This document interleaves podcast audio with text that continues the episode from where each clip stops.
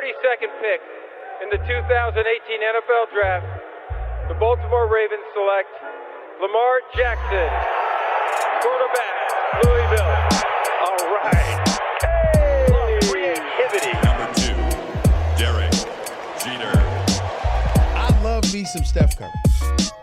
Steph Curry is the greatest shooter in the history of basketball. Curry drive, scoop layup. Oh, beauty from Steph Curry. If I play basket, I could play with LeBron without a problem. And if they need help, I'll help them. Moore told us, and now we have an altercation.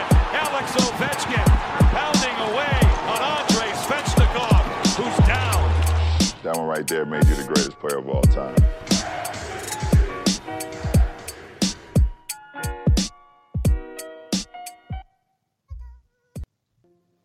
La jeunesse est au pouvoir du côté, de, du côté des Suns avec Ayton et, euh, et Devin Booker. On va s'attarder sur cette série qui euh, pourrait peut-être euh, s'arrêter très très vite. On en est à 3-1. On va faire le point ensemble avec la High Family et on va accueillir pour ça le premier de, de cette grande famille. C'est Melo. Salut Melo. Yo, salut les gars. On est sur la West Coast, Yeah. at home. On est chez toi là, on n'est pas loin en tout cas. Pour, euh, On ce n'est qui pas loin. la Californie avec, euh, avec les Clippers. Première finale hein, de l'histoire des Clippers, quand même, il faut le rappeler. Gros boulot de, de Ty Lue. Ça se passe pour l'instant pas très bien, mais euh, il y a peut-être moyen de, voilà, de revenir dans, dans- dans cette série et de stopper un Devin Booker euh, voilà, de très très haut niveau. Kobe-esque, euh, dirais même. Salut Angelo. Oui, yeah, baby. California, c'est la maison pour moi aussi. hein. Ne l'oublie jamais, Sylvain. Ouais, pardon. La Californie, ça reste, ça reste la maison. Mais euh, content de vous retrouver, les gars. Euh, on enchaîne les podcasts là. Il y, a- beaucoup de contenu intéressant à débriefer. Et euh, je t'avoue que ce qui se passe du côté de Phoenix, c'est rafraîchissant. Même si je suis quand même déçu du manque de. Ouais, mais je suis, je suis déçu du manque de. pas d'opportunisme, mais de. Déçu de quoi Déçu de quoi Il il retourne en playoff. euh, Des Clippers. dix- Ah, pardon. Non, des Je pensais que Clippers. tu étais sur les Suns. Des Clippers. Je suis, je suis déçu. Je suis déçu que les Clippers concrétisent pas les opportunités. Ça, ils- Ah, Ça, pour pas Ben, les concrétiser, euh, ils les concrétisent pas, ça c'est clair. Euh, les matchs, euh, en tout cas, Ah, deux il- sont, sont assez serrés, même le match 3 d'ailleurs, même le match 4. Moi, je les ai Ouais. trouvés tous, tous serrés. On peut donner d'ailleurs les box scores, messieurs, euh, globaux 120, 114 pour euh, les Suns euh, dans un game Mhm. 1 qui a vu euh, Devin Booker faire un énorme triple-double. hein. On était en train d'enregistrer un précédent podcast à ce moment-là. Game 2, Ouais. 104, sans 103. Chris Paul. Oui, bien sûr, sans Sans Chris Paul. Paul. Très très serré. donc le game 2, 104, 103. Game 3, 106. 100, euh, 106 pardon 92 donc là c'est les Clippers qui reviennent 2-1 dans la série et game 4 dans un match euh, des années 80 digne des playoffs des, années- des années 80 ou de saison. Exactement. 84 90. là. euh, 84, euh, 80 donc pour les Suns. Donc 3-1 euh, dans la série. Messieurs, il y a pas mal de choses à dire. On est, on est avancé là-dedans. Je vais vous laisser peut-être un peu l'idée d'ailleurs, les angles que vous voulez aborder. Je vais juste situer un peu les, les statistiques des leaders de chacune des, des équipes. Devin Booker, donc à 25 points par match, 6, rebonds et, et 5 passes. Et euh, du côté des Clippers, c'est Paul George euh, qui a 27-5 et 10 rebonds. Donc quand même grosse, grosse production de, Paul George, hein, souvent critiqué, mais, mais il est là, euh, Paul.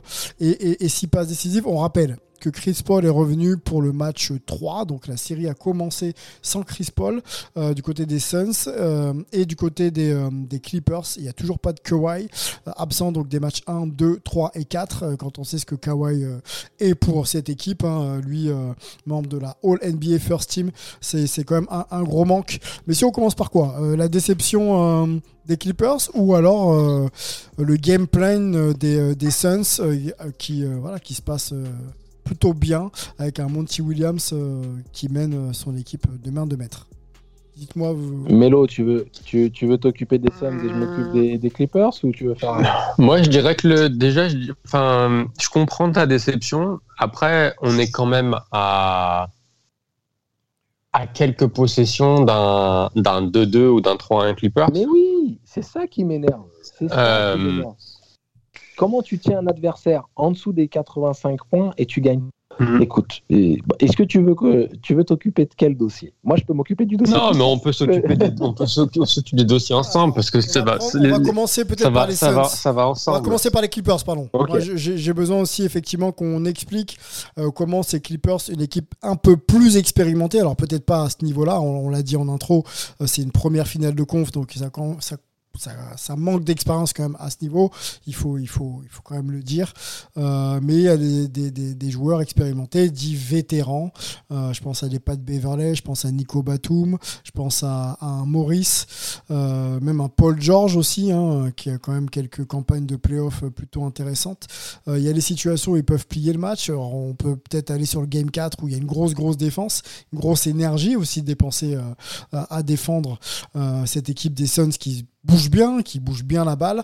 Euh, par contre, l'adresse offensive euh, et les formes de jeu, pour l'instant, ne permettent pas, euh, pour moi, hein, aux, Clippers, de trouver des situations références à des moments clés pour justement prendre ces matchs. Est-ce que c'est ça le problème des Clippers selon toi Angelo, est-ce que ça manque un peu de système référence pour avoir des paniers faciles à, certains moments clés du match? Ah, J'ai envie de dire oui, mais j'ai envie de dire non. C'est-à-dire que de s'appuyer sur des systèmes références, euh, euh, des go-to plays où euh, tu sais que tu auras un tir ouvert et, et, tu te mets dans les meilleures conditions offensivement pour, pour concrétiser les opportunités, je, l'entends. Mais la finalité, c'est qu'il y a eu beaucoup de tirs en tête de raquette, Paul George à trois points, les mecs passent en dessous, il y a eu des petits errements défensifs, il y a eu pas mal de d'options, de, euh, on va dire, ouvertes, des options où il y avait des tirs qui n'étaient pas forcément euh, vraiment sous pression. Et les mecs, ils ont raté et raté et raté. Pourcentage au tir combiné de Jackson et de, et de Paul George. D'ailleurs, Paul George qui, qui, qui bat des records hein, d'inefficacité euh, dans ses playoffs et en fait, il tend le bâton pour se faire battre parce que jusqu'à présent, avec la, avec la blessure de Kawhi, il portait les Clippers euh, et, leur permettait non seulement d'espérer euh, pouvoir aller en choper un du côté de l'Arizona, mais de vraiment euh, potentiellement prendre le dessus ou faire jeu égal, ce qui est le cas, comme l'a dit Melo. À quelques possessions près, on est à 2-2. Et le problème, c'est qu'il fallait, il fallait concrétiser le truc. Euh, je ne sais pas si c'est un manque de système. Pour moi, c'est surtout une faillite euh, psychologique. Quand je parle de système, c'est le quand tu joues sans ton leader offensif qui est Kawhi. Est-ce que tu vois, il faut pas, il y a des problèmes d'ajustement pour redonner un peu les ballons euh, à, Paul George. Bon, c'est pas ce que j'ai vu, mais, mais pour le coup, on peut se demander, tu vois, quand tu mets 80 points dans un match NBA, on parle du, game 4, on, on prend peut-être les choses à l'envers, mais on, se pose aussi des questions sur la manière dont tu peux amener des formes de jeu à, tes joueurs leaders pour, pour, pour qu'ils soient efficaces, simplement. Je pense que dans, dans le, on va dire, euh, le stratagème offensif, la dynamique offensive des, Clippers, les shoots avec Y sur de l'isolation, c'est un jeu, euh, on va dire, euh, idéal, mais qu'apprécie particulièrement Paul George. Il aime avoir ces situations d'isolation, de, euh, de, prendre ses petits tirs euh, en, position intermédiaire, du step back, euh, faire deux trois dribbles, pull up dans la gueule du mec. pour moi, il n'y a pas beaucoup d'ajustements à faire parce que ce sur quoi Kawhi s'exprime très bien, c'est très similaire au niveau de Paul George. Et d'ailleurs, ça a peut-être un peu libéré son énergie. Quand Kawhi, quand Kawhi est tombé, bah, tous les tickets shoot sont venus à Monsieur, à monsieur George. Et, euh, tu penses que les joueurs sont les mêmes il aussi, Je pense vraiment qu'il n'y a pas. Les joueurs ne sont pas les mêmes. Les, les, joueurs sont pas les mêmes, mais les spots dans lesquels ils, ah, ils opèrent sont les mêmes. Tu vois ça prend du ça, ça, prend du tir à trois points en isolation, ça joue des 1 contre 1, ça peut jouer en situation un peu post-up de haut panier, en, position intermédiaire, il y a du fade, il y a, il y a, il y a des prises d'intervalle, il y a de la finition au cercle, donc ils le font pas de la même manière. Euh, Kawhi est plus rugueux, euh, peut-être un peu plus robotique, mais au niveau des spots et des positions dans, sur lesquelles ils attrapent le ballon, tu peux faire copier-coller. Ils, ils, ils oscillent dans les mêmes zones les deux. Ils sont très similaires dans le positionnement sur le terrain. Et euh, pour moi, les tickets shoot ont été redistribués comme il se devait à Port George, et puis il y, a Jackson qui en a pris un petit peu. Mais c'est cette inefficacité qui est coûteuse, quoi. Euh, même leur, euh, comment dire, lors du, dernier match, c'est 1 sur 8 à 3 points. Je veux dire, 5 sur 10 au lancer. Sur un match à 3-4 points. C'est pas possible. Tu peux pas.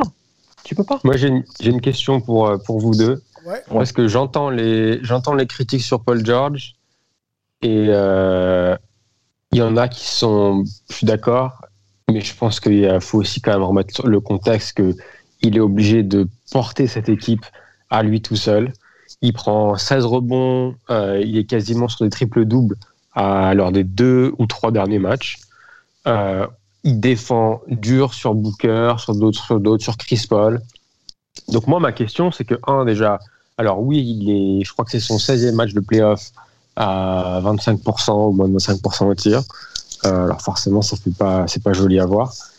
Mais moi, je pense qu'il y a juste, et c'est plus sur lui et sur les Clippers en général, je pense qu'ils sont sur les rotules. Je veux dire, quand tu vois, quand tu commences à te, à te contenter de prendre des, euh, des, des, des, tirs difficiles, forcés à trois points en première intention, etc., c'est que je pense qu'il ne peut pas tout faire tout seul, notre ami Paul George. Et il a un peu. Et le problème, c'est que Reggie Jackson, il fait des playoffs magnifiques, mais il y a un moment donné, il a, il a aussi ses limites. Et tu vois vraiment la. Ouais, c'est là où c'est là où il y a, où il y a Kawhi qui, qui manque, quoi. Malheureusement. Oui, forcément. Euh, Et puis, et puis Mikael Bridges, il fait un très bon boulot. Euh, D'ailleurs, euh, il a le, le meilleur ratio défensif hein, sur, euh, sur Paul George au niveau des possessions sur, les, sur lesquelles il défend sur lui.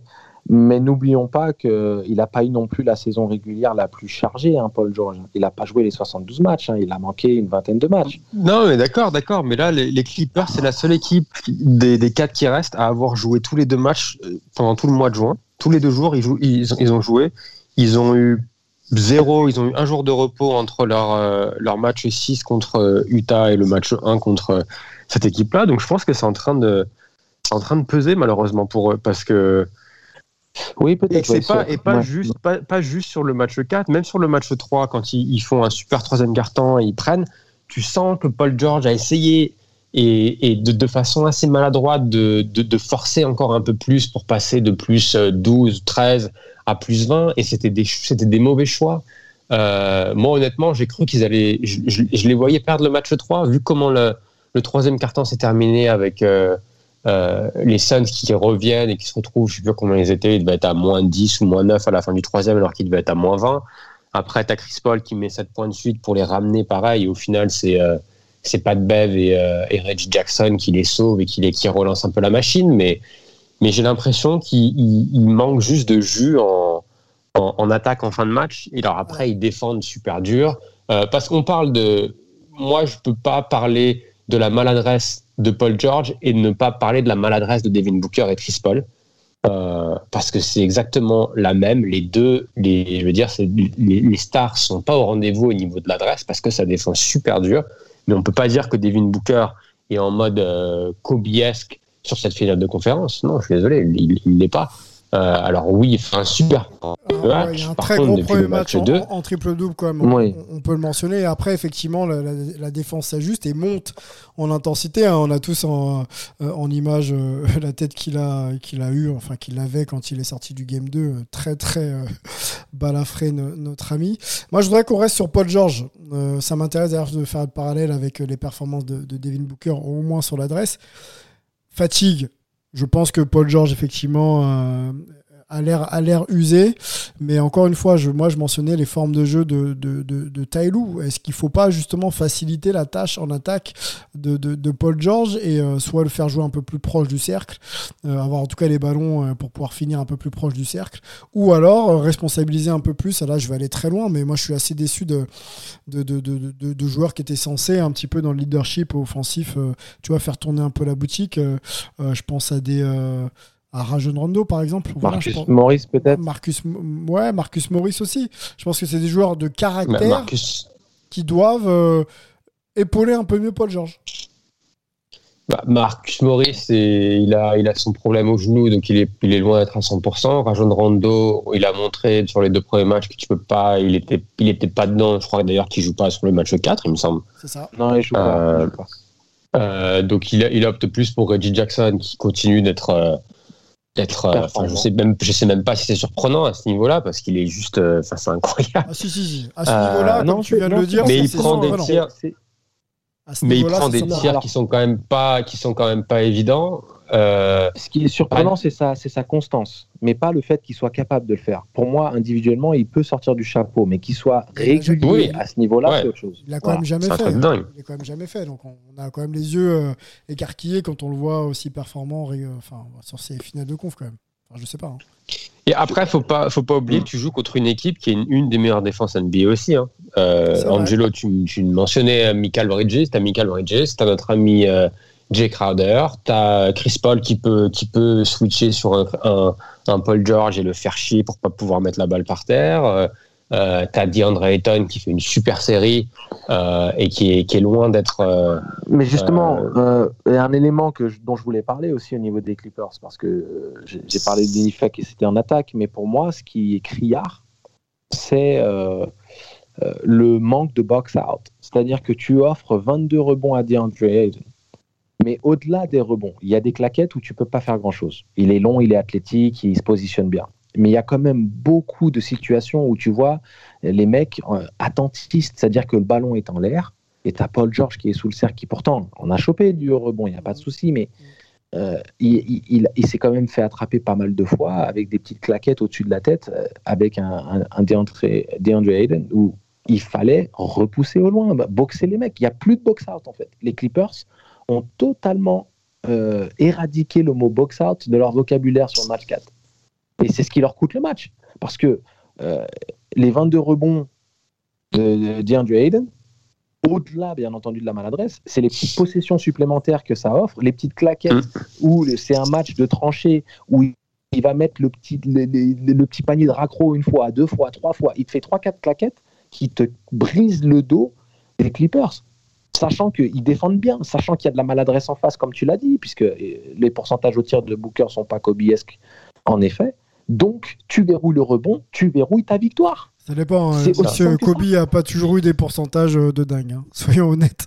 Oui, non, non, mais, mais, il, a, il, a, raison. Hein, pour moi, c'est ce que. je, je, suis la série pour Basket USA, je fais les résumés de tous les matchs, et à chaque match, je répète la même chose, c'est-à-dire que les Clippers se font avoir sur des détails, mais des détails qui, qui coûtent très très très cher à ce niveau de la compétition, c'est-à-dire comme le disait Angelo, le rebond offensif. Alors, il y en a eu par exemple sur la dernière, dans la dernière minute. Euh, alors, Tyrone nous fait le choix de jouer petit pour pouvoir switcher les écrans parce qu'avant ça, tu as euh, Chris Paul, tu as deux paniers de Chris Paul et de Booker qui sont allés chercher le switch sur, euh, sur Zubac. Donc il dit, OK, on va enlever Zubac sur le temps mort on fait rentrer notre, 5 de petite taille qui a été costaud face au, face au, face, à, face au jazz. Et le problème, c'est que si tu fais ça et que tu as du switch, tu te retrouves avec des mismatchs au rebond et avec un Draymond Ayton, du coup, qui a la possibilité euh, de prendre son rebond offensif parce que, ben, euh, que ce soit euh, un Jackson, un Pat Bev, un Paul George, ben, peut-être que ouais, tu oublies, de faire le box-out et du coup, tu, te retrouves à essayer de choper le rebond à DeAndre Ayton et c'est mission impossible. Tu as ça, il y a eu aussi des, euh, pareil pour moi, sur des, des, des, moments où tu te dis, OK, tu fais un, deux, trois stops de suite, mais par contre, tu prends des tirs forcés ou en première intention. De l'autre côté, tu pas le droit. Eux, ils te font bosser en défense, tu dois les faire bosser aussi de l'autre côté. Tu peux pas leur donner juste, OK, on va faire un pick and roll, pull-up 3 points euh, après 10 secondes de, possession. C'est pas possible. C'est quoi C'est la, la, mauvaise exploitation de, des efforts défensifs par, euh, par nos amis des Clippers ou le fait qu'ils tu vois, ce soit limité un peu en attaque parce que t'as pas, t'as pas Kawhi avec toi, euh, ou tu vas sur du jeu de transition un peu pauvre et tu jettes la balle un peu trop rapidement en attaque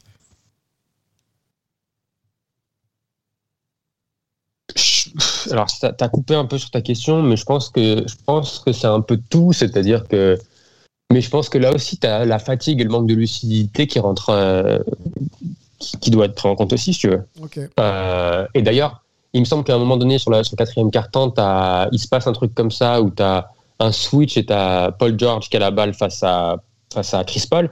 Et il finit par prendre un step back à trois points qu'il peut mettre, mais qui est un tir difficile. Et tu as un temps mort derrière. Et il me semble que tu as Billups, ou en tout cas, ils disent euh, sur, le, sur les commentateurs, disaient que euh, Billups et je ne sais plus qui du staff sont allés le voir en disant T'as Chris Paul sur toi peux pas te contenter d'aller prendre un, tir forcé comme ça. Va chercher, c'est d'attaquer le cercle. Et d'ailleurs, c'est ce ça recoupe sur ce qu'on disait au niveau de son usure physique. C'est-à-dire que tout à fait. Quand, tu sais, Sylvain, quand tu prends ce genre de tir, que comme tu l'as dit, tu es capable de mettre, mais que tu, tu choisis le, le easy way out. Tu vois, Melo, tu es d'accord C'est c'est Mm. en gros, j'ai plus du. Je vais prendre le step back, je sais que je peux pas être contesté dessus parce que je suis plus grand que lui, mais ça reste un tir à très grande difficulté. Alors que si tu fais le petit effort supplémentaire, tu vas au, tu vas au charbon, tu provoques le contact, sachant que Chris Paul va être obligé de maillotcher, tu peux, avec l'expérience et ta qualité technique, provoquer la faute, peut-être même avoir un petit N1, ou même aller après, euh, après euh, être allé au charbon, contact une fois, contact deux fois, petit fade away avec la planche sur une position intermédiaire où c'est plus simple techniquement à exécuter qu'un step back quand tu plus de jambes. C'est ça le délire. Mm, mm. Et, euh, et, et n'oublions pas, hein, je, je vais remettre le doigt dessus, hein, Mélo. 9 rebonds offensifs pour Ayton. Ah, mais je suis Neuf. d'accord. hein. C'est quasiment un double-double avec du rebond offensif. Donc c'est ça leur coûte le match. Parce que Je suis d'accord. 80 à moins de- tu fais le job défensivement, c'est ça le pire. C'est pour Est-ce ça que, que je ça va frustré leur en fait. coûter la série, mais si on est à 3 au moment où on enregistre je- Bah, là, là, oui, parce que honnêtement, tu vois, sur des. Et pour compléter sur les petites erreurs, je veux dire, bon, forcément, tu as les, les, les lancers francs ratés qui font aussi très très mal, surtout quand tu les rates dans des moments, dans des moments clés. Tu as aussi les petites erreurs, de, de, de- des- des erreurs mentales. Euh, des Marcus Cousins qui rate son lancer franc exprès, qui, qui, je veux dire, tu connais pas la règle, qu'il faut au moins toucher le cercle. Ouais. Et à un moment donné, t'as t'as- t'as pas le droit de faire des trucs comme ça. Et ça, c'était pareil. Le match 2, à un moment donné, tu as Mann qui fait un- une faute sur Booker à 3 points dans la fin du match. Euh, Il y, a- il y a eu plein de petits trucs comme ça dans tous les matchs qui, au final, soit euh, bah, permettent aux, aux- aux Suns de contrôler le. euh, S'ils sont devant, de contrôler, soit de les permettre de revenir. Je veux dire, tu perds le match, la façon dont tu perds le match, tu dois jamais perdre de match. Tu dois jamais perdre ce match 2. Tu vois que tu perds, tu dois être au moins. Moi, c'est celui-là qui me fait plus mal que celui de celui d'hier, parce que hier, es quand même, tu, tu mènes jamais. Match Les- 2, les Suns 104, ont mené de 103 bout en bout. Pour, pour les Suns, on rappelle, Ouais. c'est celui dont tu fais mention, euh, Ouais. Melo. Et donc le match euh, d'hier, c'est 84-80 pour les Suns également. Je veux Ouais, dire, tu, Mhm. hier, tu, hier, tu passes jamais devant, tu reviens à 1. Je crois que la, la stat, c'était, ils ont raté 12 tirs quand, tu- quand ils ont été euh, en position de, de, de passer devant, ce qui, est le, ce qui a jamais été fait. euh, Enfin, c'est un record, euh, euh, record en NBA. Mais sur le match 2, je veux dire, tu as tout pour toi. Et malheureusement, tu as les deux lancers qui font mal, mais tu as, après, sur l'action, si on peut parler vite fait de, de, de l'action euh, où Bien sûr. Phoenix gagne le match avec le alley-oop de, de Crowder pour, pour Cousins. Bon, alors, la, Dans le match moi, 2, on c'était est toujours dans le logique match qu'ils allaient 2. essayer dans. Ouais, ouais. C'est, pour moi, c'était logique qu'ils essayent de, de lancer la balle pour Ayton dans le cercle, vu qu'il restait moins d'une seconde. Mais après, encore une fois, c'est des petits détails. Je veux dire, Cousins qui défend la, qui défend la, la, la- la remise en jeu pour essayer de, de, de défendre le corner. Ouais, que- c'est ça. Oh putain. Non, mais Donc, ça- insupportable. Insupportable. Honnêtement, l'écran, on est en train de mettre en avant la qualité de la pose de l'écran. Moi, c'est surtout euh, la non-qualité de la couverture défensive sur l'action où on sait, c'est standard, c'est Messieurs, messieurs, 99,9% messieurs, du temps. messieurs, faut qu'on s'arrête sur cette action-là. Et euh, tu es technicien, Ouais. en tout cas devenu euh, jeune technicien maintenant, euh, Angelo. Et, et Melo, tu connais le jeu et la tactique et, et la NBA. C'est une consigne du coach, même si on n'est pas sur le banc. Parce que c'est tellement flagrant. C'est une consigne de défendre Oui. comme ça, ou alors c'est le joueur qui s'oublie et qui fait un peu euh, ce qu'il pense être. euh, Alors tu parles de qui? Tu parles de la couverture euh. Tu parles de la couverture de Zubac ou tu parles de Demarcus Cousins? De Marcus Cousins d'abord. On peut faire Zubac aussi. Cousins, Cousins, pois chiche dans le cerveau. Et si c'est le, le coaching staff qui lui a demandé d'être sûr de, de la, on va dire, un positionnement de protection corner, c'est une faute professionnelle, virer tout le monde et sans. Non, there's no way, faute. no way. Donc, comme on sait que c'est pas ça, on est d'accord, c'est Demarcus Cousins qui non seulement n'a pas l'activité nécessaire, c'est-à-dire que même si euh, il oublie, on va dire, euh, qu'il faut qu'il s'oriente un peu plus sur une couverture vers le cercle. Quoi qu'il arrive, il ne saute pas. Il est à peine actif au niveau des bras. Il a une certaine nonchalance et, manque d'urgence dans l'action. Il reste une possession. Tu finis ça, game over. Donc, harcèle le mec, quitte à ce que l'arbitre te reprenne deux fois pour dire ne, franchis pas la ligne, euh, ne, ne, ne rentre pas dans le cylindre du passeur. Je veux dire, tu dois lui mettre une pression abusive. Tu dois être là en train de crier, tu sais, peu importe. Tu sais, une activité. Comme tu dois l'avoir sur ce genre de situation. Et bien entendu, le détail qui tue, là où la passe va aller, c'est pas sur un catch and shoot, il n'y a pas le temps. Là où elle va, c'est au cercle, allez hoop. Allez hoop, au cercle. T'as le temps de faire catch and shoot.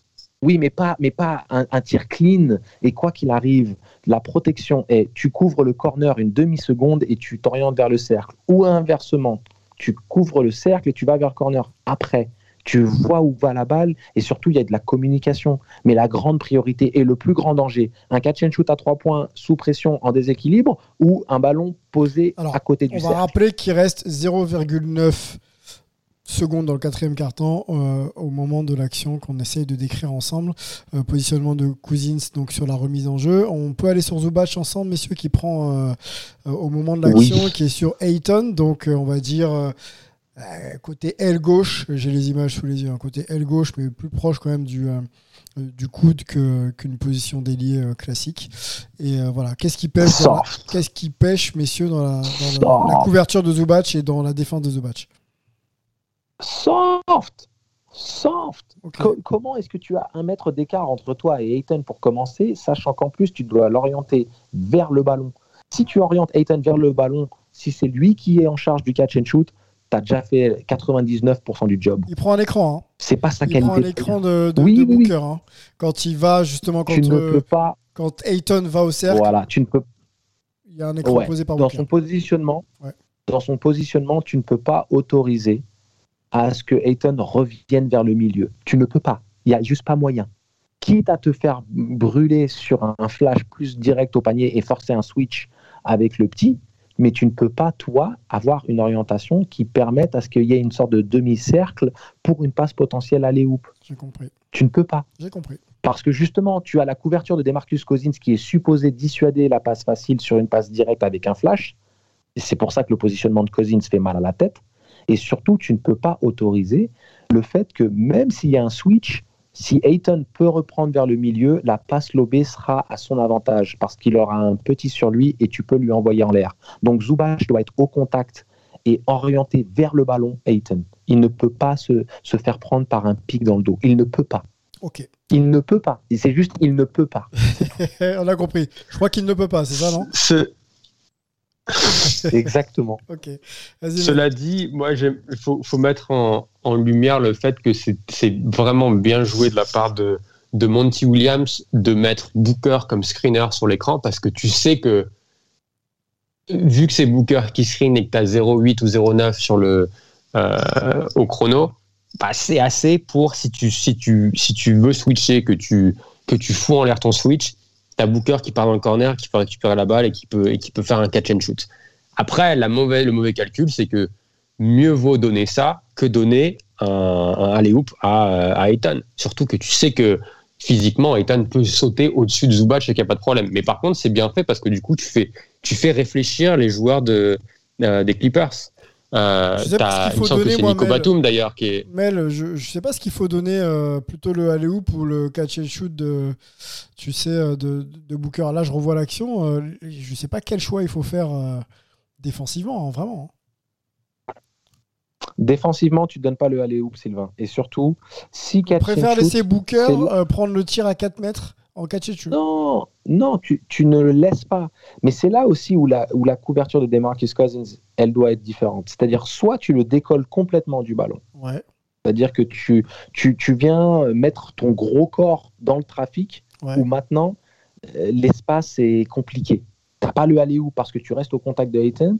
Et, et DeMarcus Cousins peut être là sur une, sur une sorte d'aide du, du, du bumper.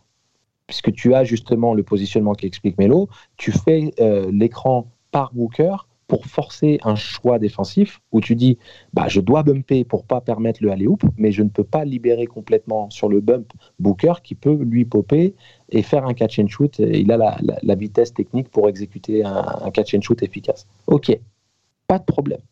Donc, quel est l'attrait si tu n'es pas agressif Si tu n'es pas en train de sauter comme un zouave pour essayer de perturber la, la passe lobée? Euh, quand tu es des Marcus Cousins, eh ben, au moins utilise ton grand corps et viens, mm, viens encombrer l'espace. Parce que l'espace, il est quand même assez limité sur le, sur le euh, pick Mm. le picker. Il est limité, Oui, c'est pas énorme. Soit Oui. il court dans le corner, mais c'est pas c'est pas évident parce que euh, si Zubac déjà est au contact et pas à un mètre tel qu'il est où j'ai envie de lui mettre un coup de tête et que euh, en fait, pour moi c'est les mêmes au contact mais euh, il n'empêche pas du tout oui mais ils rompt le contact. Voilà exactement oui mais ils, ils le contact. Voilà c'est ça le problème. Ils rompt le contact. Et, et, ça me fait penser à l'erreur de Tatum si vous vous souvenez de quoi je parle. L'erreur de ah, Tatum l'année dernière ouais, ouais l'année dernière. Où il y a une demi seconde de déconnexion cérébrale. Où il y a une demi-seconde de déconcentration. Pour moi, c'est une vraie erreur euh, tactique. Soit tu mets pas des Marcus Cousins et tu mets un mec mobile qui sera vif sur ses appuis et qui sera capable d'intervenir rapidement sur une aide. Soit tu mets un mec volumineux comme des Marcus Cousins, tu lui demandes une grosse activité sur les deux premières secondes, parce que c'est sur les deux premières secondes que tu auras le pic pour essayer de libérer Ayton sur du alley-oop, et qu'après tu lui demandes d'encombrer l'espace. C'est deux secondes d'intensité, tu rentres à l'intérieur, tu encombres l'espace. Juste ça, avec tes grands bras et ton gros cul là. C'est tout.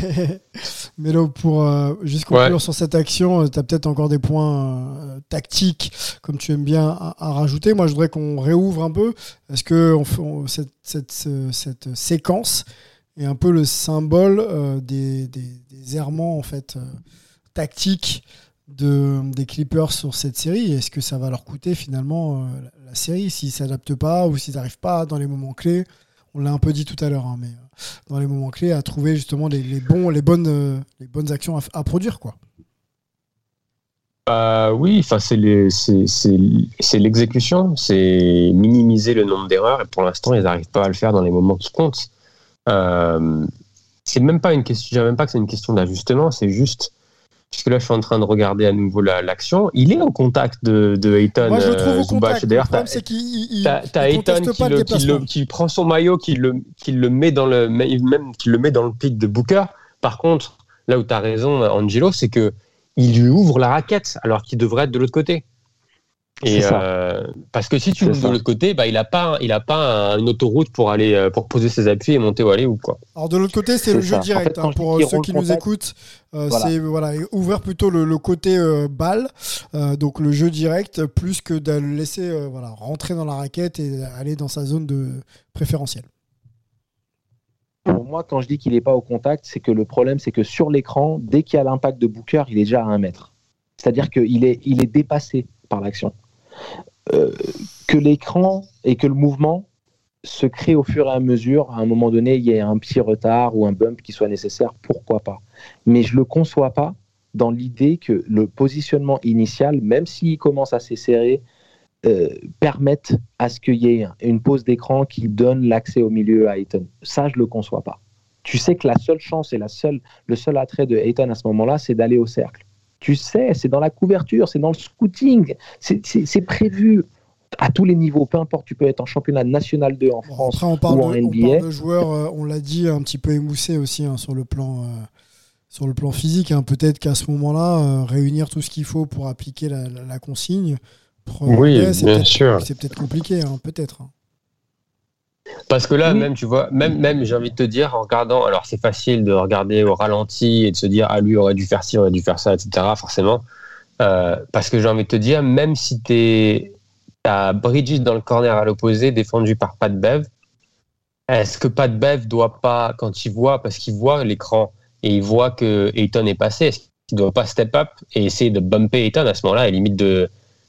Parce que du coup, tu as la passe dans le corner qui serait libre mais c'est beaucoup hein. plus long et c'est un tir qui est beaucoup plus difficile. Et puis il est surpris et puis il est un peu loin. Là, pareil, j'ai les images sous les yeux. Il y a bien un 50. Euh, ouais, il faut réagir vite. Il faut aller très vite. Il y a une seconde, hein, messieurs, à jouer. Hein. Une seconde. Une passe et une seconde. Donc c'est euh, réagir et faire le bon, le, bon déplacement. C'est vraiment, très, vraiment très compliqué.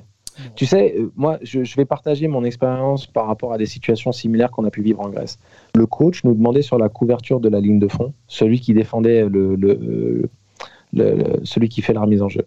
Il demandait une activité où on couvrait l'intérieur sur deux secondes, c'est-à-dire l'angle de passe pour passe lobé et passe intérieur sur deux secondes avec une grosse activité des bras et un angle corporel qui vraiment dissuade la passe directe dans la raquette et derrière de se réorienter vers une, vers, euh, une contestation de ce qui peut arriver dans le corner. Parce que comme on vient de l'expliquer, ça prend du temps. La course, la, pose de l'écran, la prise d'intervalle, ça prend du temps. Ce qui est le plus court, ça va être l'accès direct au cercle. Tu coupes, tu dissuades sur les deux premières secondes, tu as 5 secondes pour faire la mise en jeu. Tu dissuades physiquement tout ce qui peut être passe directe, rapide, proche du cercle, parce que c'est le danger immédiat et le plus accessible. Et après, tu te réorientes. C'est juste machinal en fait. C'est deux secondes, grosse activité, et petit à petit, je me réoriente vers la contestation corner, même si je ne vois rien de ce qui se passe. Même si je suis juste en train d'aboyer comme un zouave euh, et, d'avoir une grosse activité des bras, l'orientation de mon corps protège le plus dangereux et le plus le temps passe, le moins c'est probable d'avoir accès au cercle. Puisqu'il y a de la contestation physique, tout le monde commence à rentrer dans la raquette, il y a du mouvement, il y a des bras, il y a de la contestation, il y a plein de choses. Et bien entendu, le catch and shoot, c'est le, le, shoot du désespoir euh, à la toute fin. Donc, tu vois, ça c'est de la Grèce première division, on parle même pas de NBA. C'est ça le truc, c'est que pour moi, le, la nonchalance d'une certaine manière de, de Cousins, c'est il, pense que son gros cul suffisait à contester quelque chose. Et je dis pas que c'est c'est seul responsable. Hein. Il y a un problème d'exécution. Voilà. Et, et, quand je dis ça, c'est affectueux. Je veux dire, euh, c'est un joueur que j'ai envie de voir réussir en plus et qui n'a pas été gâté.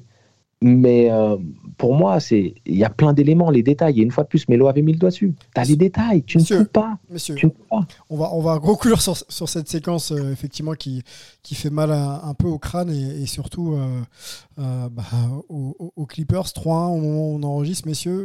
match. Match 5. Et puis, tu as les lancers de Paul George. Excuse-moi, Sylvain. Hein. mais tu fais au moins un sur bah deux. Quoi tu fais 1 sur 2 et le match est plié, tu mets 2 sur 2, il n'y a plus de match. Est-ce qu'il n'y a plus de série, messieurs? Match 5 dans la nuit, de, en tout cas pour nous, de, euh, du 28 au 29. Euh, pour vous, ce sera le 28 aux États-Unis. Euh, Mel, match 5. Est-ce que c'est plié ou pas? Moi, j'ai, honnêtement, j'ai ça va être compliqué pour les Clippers parce que là, du coup, tu retournes à Phoenix. Déjà, a priori, les deux premiers matchs, c'était euh, une ambiance de folie. Là, tu joues pour euh, avec avec l'opportunité de en finale première fois depuis Sir Charles de 93. Donc ça va être ça va être une fournaise. Euh, cela dit, les Clippers sont montrés, je ne sais combien de fois pendant ces playoffs, qu'il faut jamais les enterrer et ils arrivent toujours à, répondre. Donc je pense qu'on va avoir droit à un, nouveau match qui va être, qui va être au couteau. Euh, et honnêtement, je pense pas qu'il y ait besoin de, beaucoup d'ajustements hein, pour les Clippers, parce que comme on l'a dit, défensivement, tu fais le taf. Euh, oui, moins d'erreurs si, coûteuses. tu moins d'erreurs coûteuses. C'est ça. Si tu fais moins, si tu continues à défendre pareil et que tu passes de, de 25% de réussite à 30, bah tu gagnes le match. Alors, évidemment, le match 5 va pas forcément être le même, le, même scénario, mais, mais je pense qu'ils ont montré, malgré l'absence de, de Kawhi, malgré l'absence de Sergi Baka aussi, qu'il ne faut pas l'oublier, euh, ils arrivent quand même à, tenir la dragée haute à cette équipe de Phoenix qui est favorite, quoi qu'il arrive, sur cette série. Euh, donc, moi, j'aimerais les voir prendre peut-être un match, prendre le match 5. Est-ce qu'on ne sait pas, peut-être que Kawhi revient sur un match 6, je ne sais pas, on, Je pense qu'on ne peut pas vraiment, à mon avis, il ne reviendra pas, et à mon avis, sa saison est terminée, mais, euh, mais, euh, mais en tout cas, cette série est, sympa. En tout cas, moi, personnellement, je prends du plaisir vraiment à la couvrir, à la voir. Donc, j'ai envie que ça ne se termine pas en 5 et qu'on aille au moins qu'on aille en 6, potentiellement en 7, mais.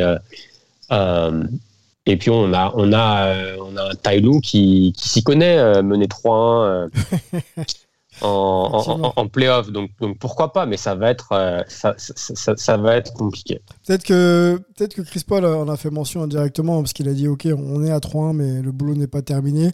Peut-être qu'il n'a pas oublié effectivement cette fameuse série en 2016 et la remontada de, de des caves de LeBron et de Tyloo euh, contre, contre les Warriors. Angelo, pour conclure, est-ce que tu vois la, la, série se terminer en 5 ou, euh, ou on va continuer encore un petit peu? Game 1 des, des Bucks, bon, c'est toujours un peu une pièce en l'air. Mais euh, dans l'absolu, je pense que c'est très compliqué pour les Clippers de revenir.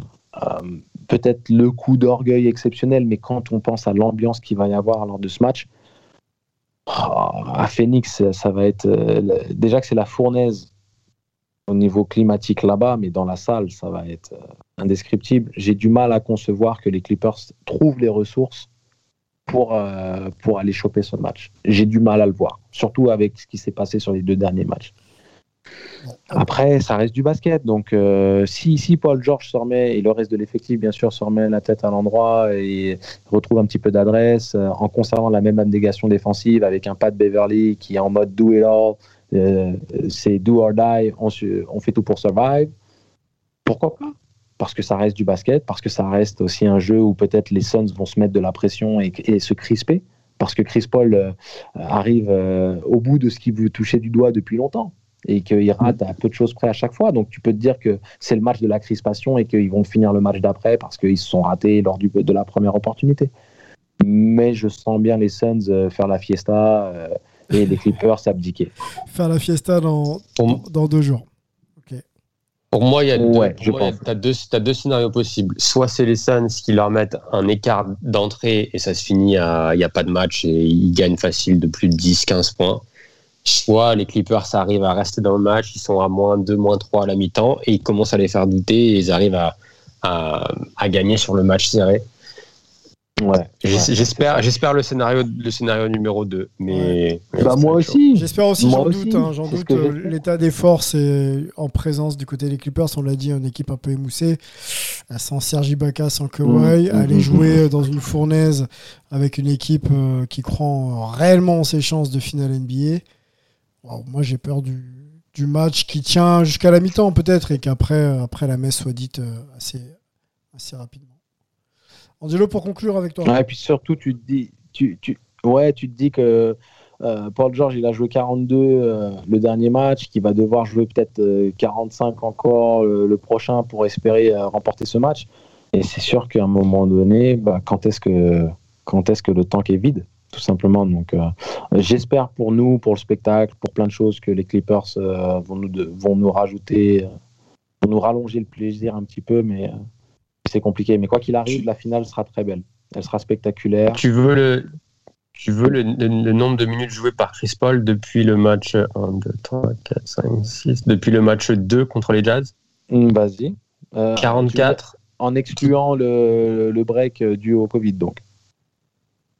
Non, mais juste le, nombre de minutes qu'il a joué par match sur les. Euh, tu parles de Chris Paul ou de Paul George? De Paul George, pardon, de Paul, George.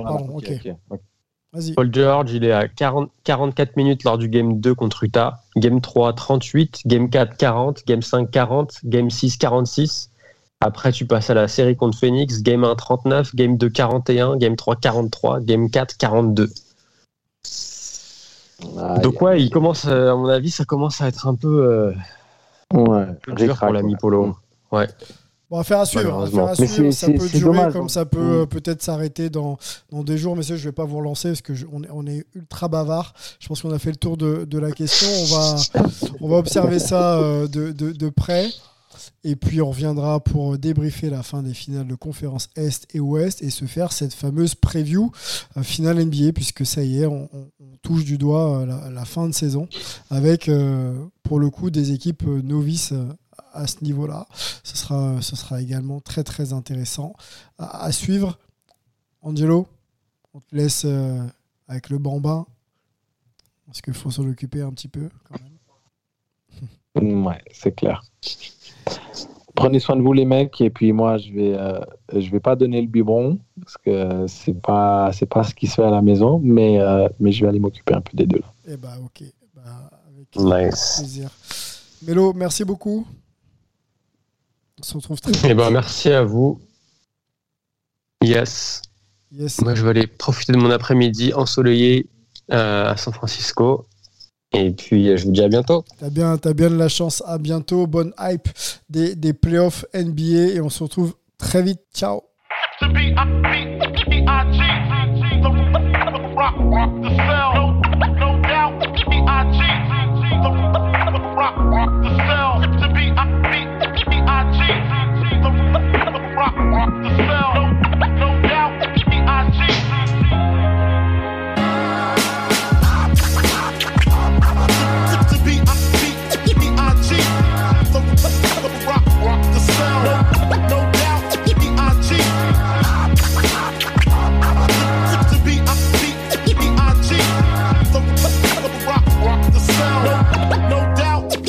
cheat. I cheat.